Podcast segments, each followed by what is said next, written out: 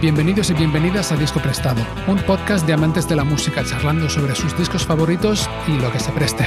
Soy Marc Aliana, guitarrista, cantante y compositor, y en el episodio de hoy hablo con la periodista y promotora musical Alicia Rodríguez sobre el disco Coming Up de Suede. Alicia Rodríguez tiene un repertorio de experiencias en la industria musical muy amplio y diverso pero para que la situéis un poco si no la conocéis, entre muchas otras cosas, ha colaborado como redactora en revistas como Mundo Sonoro, Ruta 66, Rock Deluxe, Neo 2 o Popular 1. Ha trabajado en producción y comunicación para grandes festivales como el Primavera Sound o el Sonar, y en producción y dirección artística en programas de la 2 de televisión española, y también ha presentado sesiones Movistar Plus en Movistar Extra. Alicia se declara fan original de Suede porque le siguió la pista desde su primer disco, años antes de que consiguieran el éxito comercial con Coming Up. La verdad es que fue un auténtico placer que pasara por disco prestado a compartir su conocimiento y su pasión por la banda, y espero que disfrutéis de nuestra charla tanto como yo. Antes de continuar, tengo una noticia mala y otra buena. La mala es que a partir de ahora los episodios serán un poco más cortos. Y la buena, que en lugar de un episodio por semana publicaré dos, uno los lunes y otro los jueves. Espero que os guste este nuevo formato, que a fin de cuentas implicará que haya más contenido en total y mejor estructurado. Y dicho esto, vamos a por el disco prestado que nos ocupa. En el episodio de hoy, entre otras cosas, Alicia Rodríguez y yo hablamos de cómo, con Coming Up, Suede se alejaron del glam y se acercaron al pop, las tensiones previas entre el cantante Brett Anderson y Bernard Butler, el guitarrista original de la banda, de Richard Oakes, el atrevido fan de 17 años que acabó sustituyendo a Butler como guitarrista, y de la incorporación medio casual del teclista Neil Kotlin, otra pieza fundamental en el sonido del Coming Up. Y por el camino nos encontramos con Blur, Oasis, David Bowie, Elástica, Gorillaz, Kurt Cobain, Guns N' Roses, Suicidal Tendencies, Brian May y el Abo Hotel. Así pues, sin más preámbulo, Alicia Rodríguez nos presta Coming Up.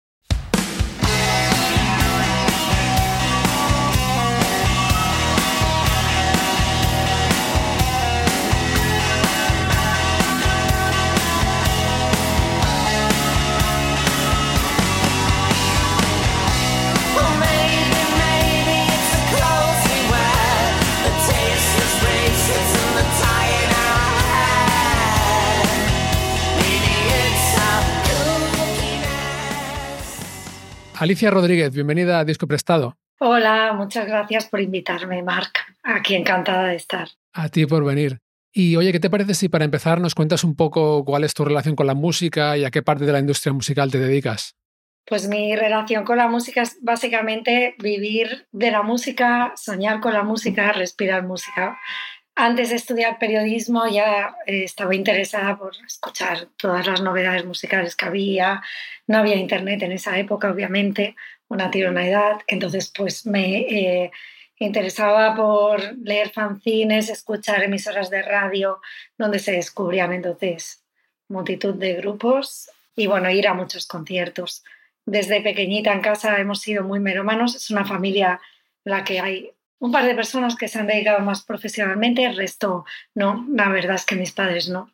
Eran clase trabajadora y se han dedicado a otras cosas, pero en fines de semana o tardes siempre tenía ahí como música en casa o radio o discos. Y aunque la música que ellos escuchaban no era exactamente la que a mí me podía gustar, aunque ahora me he reconciliado con algunas de las propuestas musicales de mi padre especialmente, pues bueno, fue una puerta abierta a, conocer la música y a, sentirla como creo que aún la sigo sintiendo, como parte de mi, mi día a día. ¿Y profesionalmente? Yo profesionalmente, pues eso, a raíz de estudiar periodismo, ya empecé a colaborar en prensa musical especializada, Mundo Sonoro, AB, que era una revista musical de aquí, de Barcelona. Posteriormente, pues llegaron más publicaciones, ¿no? Diarios también. Y bueno, pues empecé en el periodismo musical. Tenía claro que quería hacer periodismo cultural barra musical. No me interesaba otro tipo de periodismo. De hecho, tampoco me interesaba mucho el periodismo que se enseñaba, académicamente hablando. Pero bueno, con tres o cuatro outsiders como yo, pues siempre nos escapábamos a conciertos, compañeras de batallas, las cuatro o cinco más musiqueras, y los cuatro o cinco chicos más musiqueros. Hicimos ahí un grupillo, íbamos a muchos conciertos, empezaba a escaparme ya a más salas en Barcelona, ¿no? Desde la periferia y cogiendo metros, buses, midbus, lo que fuera para no perderme ni un concierto. Luego ya me vinculé, cuando acabé la carrera, empecé a trabajar en una editorial que no me interesaba nada y de ahí me fui a, a un sello discográfico que fue Houston Party. También estuve en Doctor Music escribiendo como periodista musical en la primera web que hubo así interactiva, con vídeos y audios que tardaban la leche en subirse muchísimo. Era los principios de todo esto y bueno, a partir de ahí nunca he dejado de escribir en mayor o menor medida y desde hace pues 15 años ya mm, después de trabajar para varios sellos decidí montarme mi propia agencia porque del periodismo musical no se vive. Entonces colaboro en medios, pero vivo sobre todo de mi agencia de comunicación, de Alicia Música. Muy bien. Y hoy nos prestas el coming up de Sweat. ¿Cómo descubriste a Sweat y este disco en particular? Bueno, este disco en particular lo conocí porque ya los seguía de mucho antes. Sé que esto siempre lo dice todo el mundo, de, yo ya los conocía, pero es que yo era muy, muy fan. Eres de las originales, ¿no? Era de, de Original Sweat fan, sí, porque recuerdo perfectamente, ¿sabes? Cuando hay un disco que te ha marcado mucho y que recuerdas el momento en el que llegó, pues a mí me pasó sobre todo con el primero de Sweet, con el que se titulaba Sweet, que uno de estos amigos musiqueros de la universidad pues vino con la portada, ¿habéis visto esto? ¡Qué maravilla! ¿Qué es? ¿Un hombre, una mujer? ¿Dos mujeres, dos hombres? ¿Qué es esto? Y empezamos a escucharlo, empezamos a investigar, sé que habían, bueno, habían ganado un premio también en Inglaterra y que se estaba hablando mucho en la prensa y a partir de ahí pues ya escuché Don Manestar también y de ahí llegué al Coming Up. Pero ya, ya venía predispuesta a que me gusta.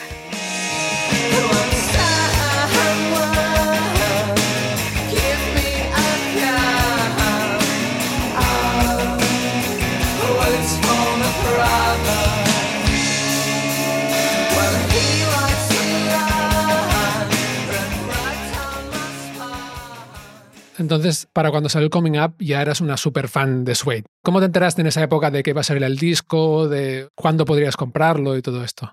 Pues hombre, yo recuerdo escuchar atentamente programas como los de Julio Ruiz, Disco Grande, bueno, desde Radio 3 a fanzines. Yo además en la universidad siempre me escapaba al kiosco para comprar la Melody Maker o el NME y siempre había estas portadas de Suede con Brett Anderson envuelto en una bandera británica, ahí súper patriotismo, Britpop y todo esto.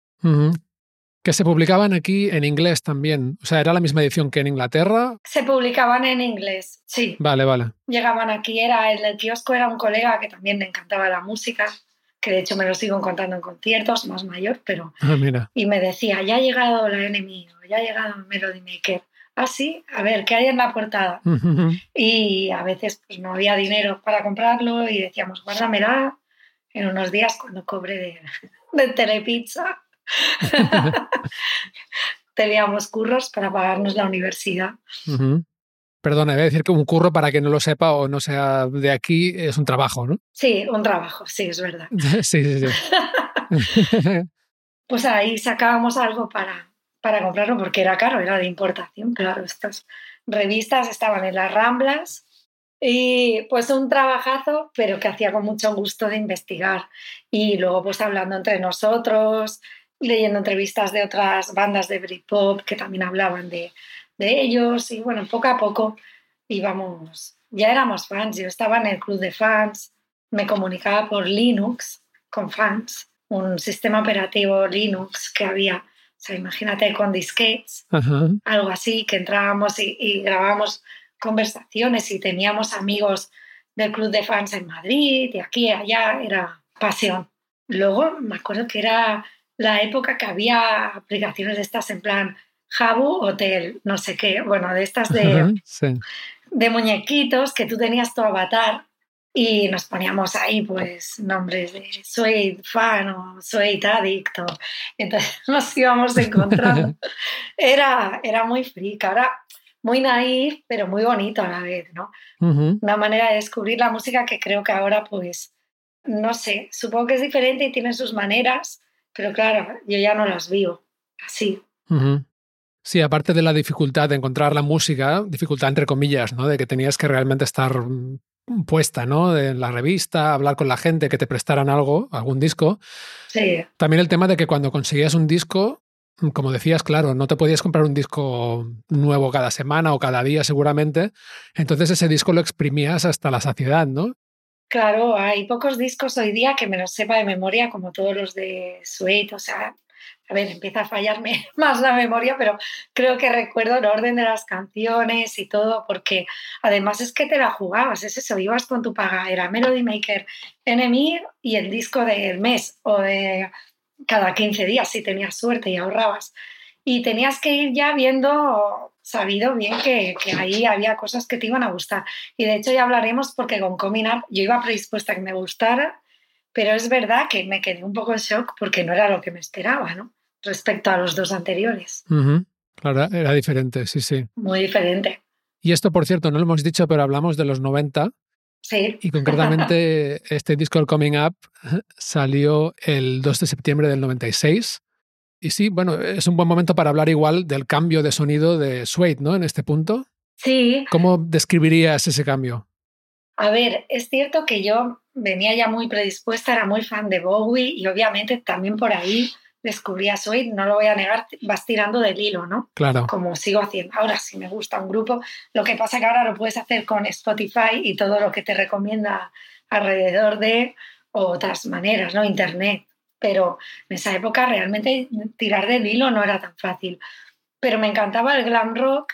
Entonces yo entré primero, el disco de Suede, el primero, era una cosa como muy como un patadón ahí, ¿eh? muy, muy urgente, muy ambiguo, muy grandilocuente.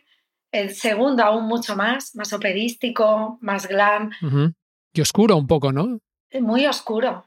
Pero bueno, tenía mucho que ver con el glam, lo gótico también. Tanto el primero como el segundo. El primero igual más rock, más, rock, más guitarra, más, en ese sentido digo, urgente, un poco más violento, entre comillas. El segundo más operístico, más glam, más ampuloso, más épico, drama, drama, teatral. Y el tercero, pues era un corte con todo eso, venido a cuento de todo el proceso que sufrió la banda, ¿no? También a nivel personal y que ya hablaremos. Pero sí, fue como un disco totalmente mucho más pop, directo, mm, no sé, a mí me chocó porque sí que estábamos en la era Britpop, pero mm, yo los tenía como un grupo más glam y dije, ostras, ¿qué ha pasado aquí? No sé si me va a gustar este cambio, ¿no? En esa época los veíamos como, ah, se han vendido un poco a la comercialidad, estas cosas, ¿no? Que hoy en día ya nadie se plantearía, ni siquiera yo, que en esto pues maduras, ¿no? Te das cuenta que los grupos tienen derecho a hacer discos de hits, como pueden ser Combinar, y que a lo mejor en su momento no se entiende bien porque tú estás metida en la onda más melodramática, más glam, más tal, y piensas que es una traición a esos mm. principios, ¿no? Como fan. Sí, a veces es incluso una cuestión de supervivencia del grupo, ¿no? También. Claro. Que está muy bien ser como de culto, pero hay un momento en que si quieren dedicarse solo a la banda, pues también hay que alcanzar más mercados, ¿no? Totalmente, es que es una opción muy, muy lícita, que de hecho yo cuando hago promo con bandas y me preguntan no sé, este disco va a sonar más comercial, ¿crees que eso va a suponer un problema? Yo siempre digo que no, que hoy día afortunadamente tenemos la mente mucho más abierta como para saber valorar si un disco es bueno o malo más allá de, si es comercial o no, no. Son términos que ya han quedado desdibujados, pero en la época que yo hablo era como un poco, se están traicionando, ¿no? ¿Qué están haciendo? Aunque también había glam ¿eh? en Combinat, pero bueno. Sí, entonces, este shock inicial del que estás hablando, ¿lo tuviste con un single, con un videoclip o fue comprar el disco directamente, no tenías ni idea, lo pones y ¡pam! No, había escuchado ya atrás y pensé, ostras, es súper pegadiza y tal, pero ¿dónde está el drama aquí, no? Se les ve súper ah, a divertirse y ya, ¿no? Que un poco era la esencia del disco, era esa, ¿no? Explicar pues, el día a día y la cotidianidad de Brett Anderson y los suyos.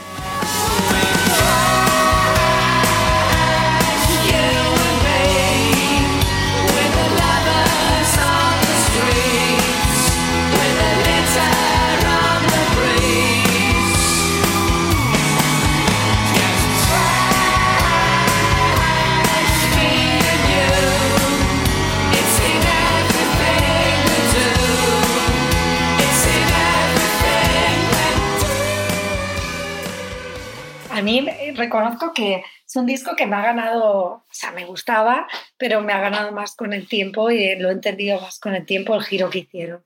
Y era necesario. Pues fíjate que yo empecé con el Coming Up y de hecho es curioso porque me lo prestó un amigo unos años después de que saliera y me dijo, Buah, tienes que escuchar este disco. Claro, yo soy guitarrista, ¿no? Las guitarras de este disco son increíbles, que hablaremos también de Richard Oakes y de que era el novato, ¿no? Del disco. Claro. Y lo escuché mucho, pero en ese momento no investigué más a Suede por lo que sea, ¿no? Y al hablar contigo y hablar de Suede, pues obviamente he vuelto a escuchar mucho Coming Up y he ido para atrás también. Los de después no los he escuchado, pero he escuchado el primero y el Dogman Star y ahora entiendo ¿no? el, revuelo que hubo claro. con este cambio. Porque aparte de esta dirección como más comercial, decía, claro, cambiaron de guitarrista y el guitarrista que tenían antes de Coming Up era muy importante en la banda, ¿no? Muchísimo. Claro, piensa que la banda la inició Brett Anderson con Justin Friedman de, de, Elástica, que era su pareja por aquel entonces, y con Bernard Butler. y Brett Anderson es el cantante, sí, de Suede. Claro. Y Bernard Butler era uña y carne con él, pero tenían la típica lucha de egos. Bernard Butler aportó muchísimo, porque no era solo músico, era casi productor de los dos primeros discos. Y él era como el músico en la sombra, ¿no? La, persona, el cerebro del grupo y Brett Anderson siempre ha querido ser más, pues el frontman, aunque en realidad luego ha madurado y ha demostrado que es mucho más que un frontman, ¿no? Es un buen compositor, luego compuso en Comina un montón de canciones bellísimas también, pero bueno, supongo que es la lucha de egos y de protagonismo lo que acabó matando. Eran muy jóvenes también. Luego ya sabes que se reconciliaron con The Tears sobre el 2005, que fue un disco que no estaba mal, pero realmente no estuvo a la altura de, de los dos primeros que hicieron juntos. Yo creo que a veces la magia ya desaparece, es fruto de un momento. Y bueno, intentaron ahí retomarla, pero no. Y es cierto que luego llegó Richard Oakes, no sé si quieres que hable ya de él. Sí, sí, sí, el guitarrista que sustituyó a Bernard Butler. A Bernard Butler. Y entonces Richard Oakes llegó con mucho miedo, primero porque él era del club de fans y era alguien que había, había visto a Suede en directo y nunca es como el sueño hecho realidad de cualquier fan, ¿no? Tú estás viendo un grupo o tú que eres guitarrista, yo qué sé, que estés viendo a Johnny Marr, los Smiths, y te llame para sustituir a Johnny Marr, no sé. Sí, sí. Debe ser. Conozco un caso real, ¿eh? Sí, de esto. Bueno, cuando vivía en Los Ángeles toqué mucho con un bajista que se llama Rad Díaz, que bueno, estuvimos en una banda juntos y un año así después de que yo dejara la banda, su banda favorita, que son los Suicidal Tendencies, ah, le contrataron. Qué bueno. Sí, sí, y es, ha sido su bajista desde entonces y ahora está tocando con Korn también, pero es que él, o sea, no es solo que le llamaran de una banda grande, es que es era su banda favorita desde que era pequeño, creo yo. Qué bueno. Sí, lo que pasa es que, claro, Radiaz no tenía 16 o 17 años como... Ya, claro, como Richard Oakes. Es el caso de Richard Oakes, que es otra cosa que le debió dar como mucho vértigo, ¿no? Sí, ahora que has dicho Social Tendencies, un, inciso, yo los vi abriendo para Guns N' Roses junto a Brian May en Barcelona. Sí, sí, me acuerdo perfectamente. ¿Cuándo? Pero eso fue, uff, 94, algo así. Sí, hace muchísimo, en el Estadio Olímpico. O sea, que no creo que estuviera tu amigo. no creo, no, no. Pero sí. Hola, soy Mark. Si te está gustando Disco Prestado, pero aún no te has suscrito, dale al botoncito. A ver, que no es obligatorio ni nada, pero publico el podcast de forma totalmente gratuita cada semana y suscribirte es una muy buena forma de apoyarme y de enterarte cuando salga el próximo episodio, claro. Aquello que ahora llaman un win-win. Y sin más, volvemos a la charla sobre el coming up. Pues lo que decíamos de Richard Oakes, eh, llegó con 17 años. Además, él dejó una nota bastante chulesca con la maqueta. Bueno, tiene una petición, no sé si era Melody Maker o NME, ahora no recuerdo bien, pero... Sí, como un anuncio abierto en una revista, ¿no? Sí. Es que hay sitios en los que te documenta como que fue en NME, yo juraría que era Melody Maker, pero bueno. El caso es que pusieron el anuncio de que una banda reconocida tal buscaban a un guitarrista y entonces él la mandó a Suite y puso take it or leave it, algo así en plan, esto es lo que yo sé hacer. ¿Lo tomas o lo dejas? Y esto les llamó la atención de este niño, ¿no? Que, bueno, no sabían ni que era un niño. Lo convocaron porque escucharon la maqueta y ya les pareció que estaba muy al nivel de Bernard Butler, o sea, de hecho, creo que alguien de la banda pensó que estaban escuchando. A Bernard Butler. exacto, una grabación de ellos como una maqueta antigua de la banda, ¿no? O algo así. De hecho, por eso cogieron el cassette, porque pensaron que era algo antiguo que tenían ahí y de repente se dieron cuenta que no era Bernard Butler. Entonces, Brett Anderson dijo que venga a hacer una audición, ¿no? En directo. Y eh, bueno, se ve que ahí flipó, que tiró el micro y todo, en plan, esto es maravilloso, tal. Y ahí el otro, pues ahí es donde le entró el canguelo típico, ¿no? Primero tienes el subidón, pero luego dices, hostia, me voy a ir de gira con esta banda. Y es cierto que además no le trataron, o sea, no es que lo trataran mal, pero los otros eran más mayores, salían de gira, se iban de fiesta y todo eso. No sé si lo habrás leído, pero esto me hace mucha gracia, lo tenían un poco esclavizado, mientras ellos salían a pegarse las fiestas después de los bolos o, o antes, él tenía que estar eh, ensayando con la guitarra y hasta que no sabía un tema o hasta que no sacaba un tema, componía algo, no, no le dejaban salir. Esto lo ha dicho él. Y ahí se curtió el pobrecico. Aparte, él siempre dice que tenía el miedo a, a, que cuando salía a un escenario tú eso lo notas, ¿no? Tú si eres guitarrista, si está gustando o no tu actuación, ¿no? tus, tus solos, y que había, él notaba en las caras los que eran realmente fans de Bernard Butler, como mm. tú nunca vas a ser lo mismo, ¿no? Sí, lo, notas y lo que es peor, a veces te lo imaginas y te lo crees también, ¿eh? Sí, yo creo que por eso también era muy tímido, era un chico muy joven, muy tímido, siempre tocaba mirando hacia abajo, si te fijas en los videoclips, actuaciones en plan, yo creo que el tío decía, que no, o sea, no quiero ver cómo me están poniendo aquí a parir los fans. Sí, detrás del pelo, ¿no? Un poco. Sí, sí. Se escondía un poco en, la melena. Sí, tenía el pelito así lacio. Sí, me acuerdo perfectamente. Eh, y claro, llamaba mucho la atención porque era como contratar a un niño, ¿no? Ahí casi. Pero bueno, técnicamente era bueno, no voy a decir que fuese espectacular, pero era eficaz. Para mí, obviamente, Bernard Butler mucho mejor, pero luego y aparte ahora pues es, es un muy buen guitarrista porque claro, con 17 años no tocas como ahora, que debe tener, yo qué sé, 40 y algo. Claro, el tío ha ganado ahí en veteranía y es una pieza imprescindible, tanto como compositor como guitarrista, incluso como productor, ¿no? Él también da consejos. Pues te tengo que decir que, claro, yo no he escuchado los discos de después del Coming Up, pero a mí las guitarras del Coming Up me parecen geniales, ¿eh? O sea, sí, sí. Tanto por el sonido, que luego resulta que no era tanto él, sino más eh, el productor Ed Buller y, el teclista. Sí. Pero las líneas de guitarra me parecen súper especiales. Ya lo comentaremos tema a tema, pero me parece que tiene muchísimo carácter. Y claro, no lo, es diferente, ¿no? A Bernard Butler es lo suficientemente parecido, pero lo suficientemente diferente como para que digas, vale, seguimos, ¿no? Personal. Sí, muy personal. Sí, sí, claro, aportó un... Es que supongo que debe ser difícil porque te contratan un poco para ser tú, pero a la vez tienes que contentar a los fans.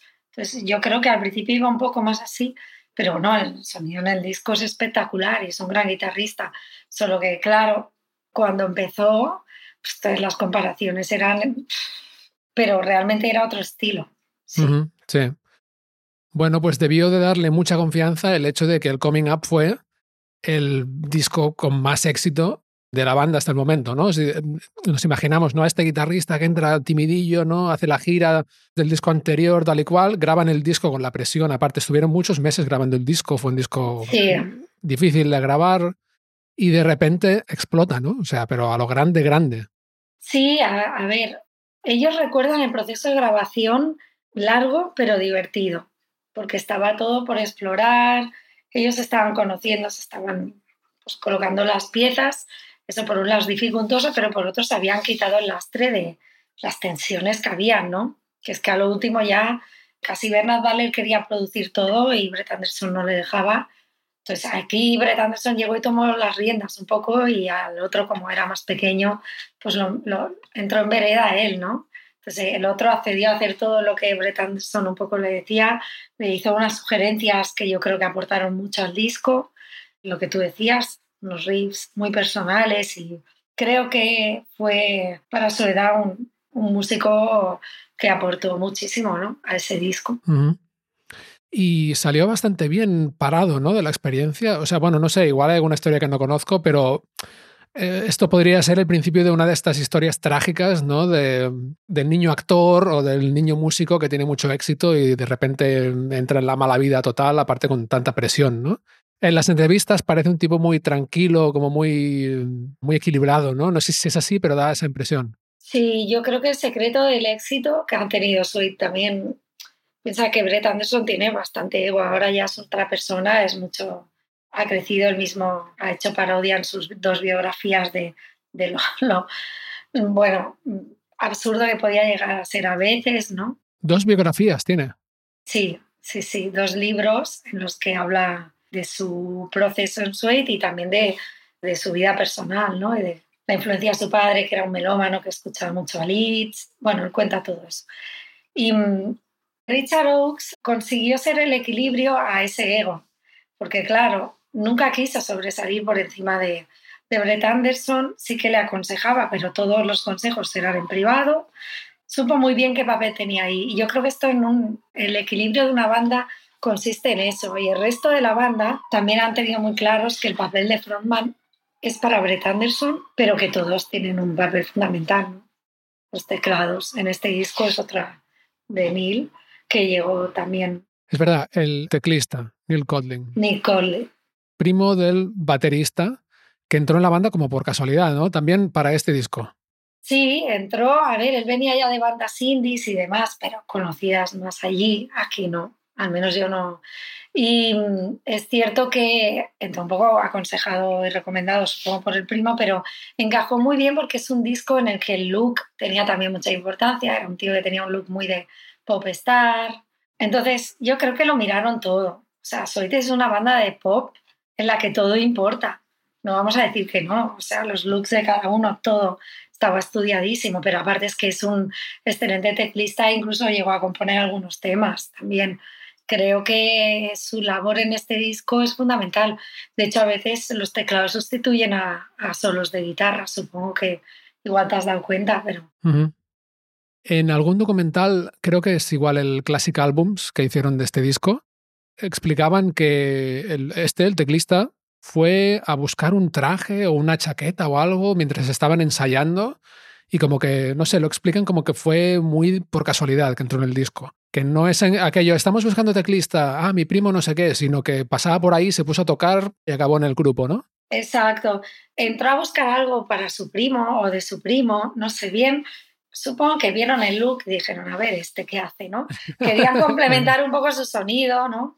tener teclados, aportar algo distinto, ¿no? Eh, Brett Anderson tenía claro que este disco tenía que ser algo rupturista, lo cual dice mucho de él, porque si los dos primeros discos ya tenían un sonido que funcionaba muy bien, sé que también fueron las circunstancias, ¿no? De que no estuviera Bernard Butler y se dio este giro que igual Bernard Butler no hubiera permitido tanto, no sabemos, ¿no?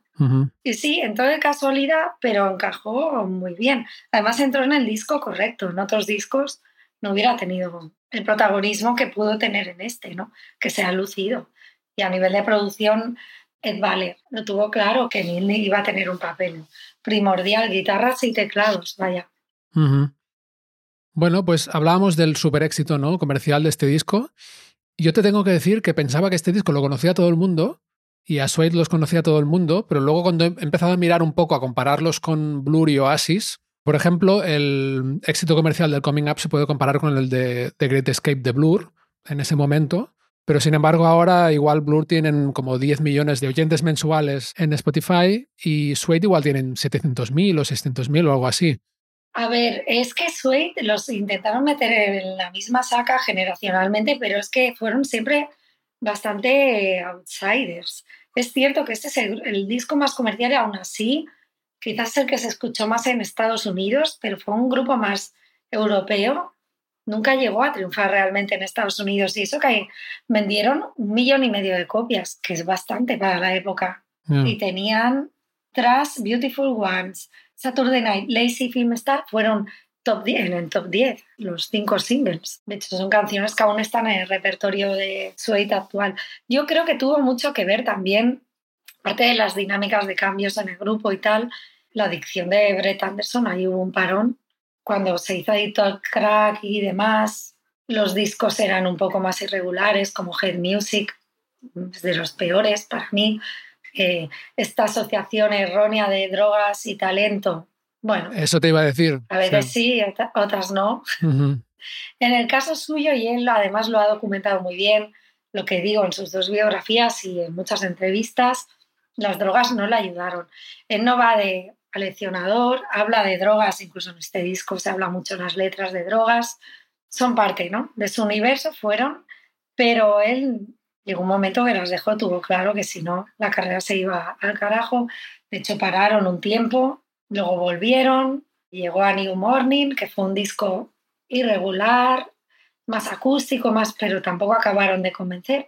Y ha sido ya más de cara a estos últimos años, que sí que han hecho discos muy buenos y sobre todo las giras últimas que han sido espectaculares, en las que se ha visto cómo Brett Anderson es para mí de los mejores frontman que existen hoy día, eh, de, todos los que quedan vivos de esta generación, ¿no? Para mí sí, sin lugar a dudas. Pero ha tenido que ver mucho eso, carrera irregular, no todos los discos igual de buenos, para mí estos tres son como la Biblia, aunque siempre los he seguido y me gustan muchas canciones de discos posteriores, pero es cierto que su Biblia musical la hicieron en los tres primeros. Y hablabas de que no tuvieron tanto éxito igual en Estados Unidos, pero de hecho Blur tampoco. No. Me sorprendió mucho también cuando vivía allí que cuando decía, sí, eh, Blur, hablaba de Blur, me decían, ¿cómo? Y bueno, luego lo pronunciaba para que lo entendieran y seguían sin mm, conocer a la banda y les decía, sí, la banda anterior del cantante de, de Gorilas. De Gorilas. Curiosamente, que conocían Gorilas pero no conocían a Blur. Sí. Y yo creo que de estas bandas, igual la única que lo petó más en Estados Unidos, bueno, de esta era del Britpop, fueron los Oasis, ¿no? Claro. Que eran más rockeros también. E, el estilo ya era más americano también. Sí, mucho más. Mucho más. La sofisticación nunca ha ido mucho con Estados Unidos. Estados Unidos estaba el grunge Le pasó a Bowie también. Eso te iba a decir que Bowie tuvo hasta que ya hizo el Young Americans y todo esto y ya tuvo que cambiar su sonido, americanizarlo, para llegar a entrar a ese mercado que es muy exigente, muy volátil además. Ellos buscan un sonido muy determinado. Piensa que cuando también salió este disco, hacía poco que había muerto un par de años, si no me equivoco, Kurt Cobain. Allí estaban por otras cosas. Lo del Britpop, ellos estaban con todo el gran Seattle entonces esto llegaba a oídas, tampoco había una globalización como ahora, ¿no? Quizás si hubiera existido Internet, yo creo que sí, que hubiera triunfado más, ¿no? Pero claro, cada uno conservaba sus artistas, su mercado, no era tan fácil girar tampoco, no sé, es que para un inglés una gira norteamericana no es fácil, incluso David Bowie recuerda pues, cuando pues porque ya tenían dinero para invertir, pero hay pérdidas siempre cruzando el charco. Sí, aparte es eso, ¿no? Entrar en un mercado tan fuerte como el americano, que ellos mismos ya tienen tantas cosas, ¿no? Sí. Y tanta música tan buena, sí, sí, sí. Pues, si te parece, comentamos la portada. Sí. Diseñada por Peter Saville, que ya había trabajado con Joy Division. Y hasta aquí el primer episodio de Disco Prestado que dedicaremos al Coming Up de Suede. En el episodio del próximo lunes empezaremos con el comentario de cada canción del disco y mucho más. Hasta entonces, muchas gracias, salud y buena música.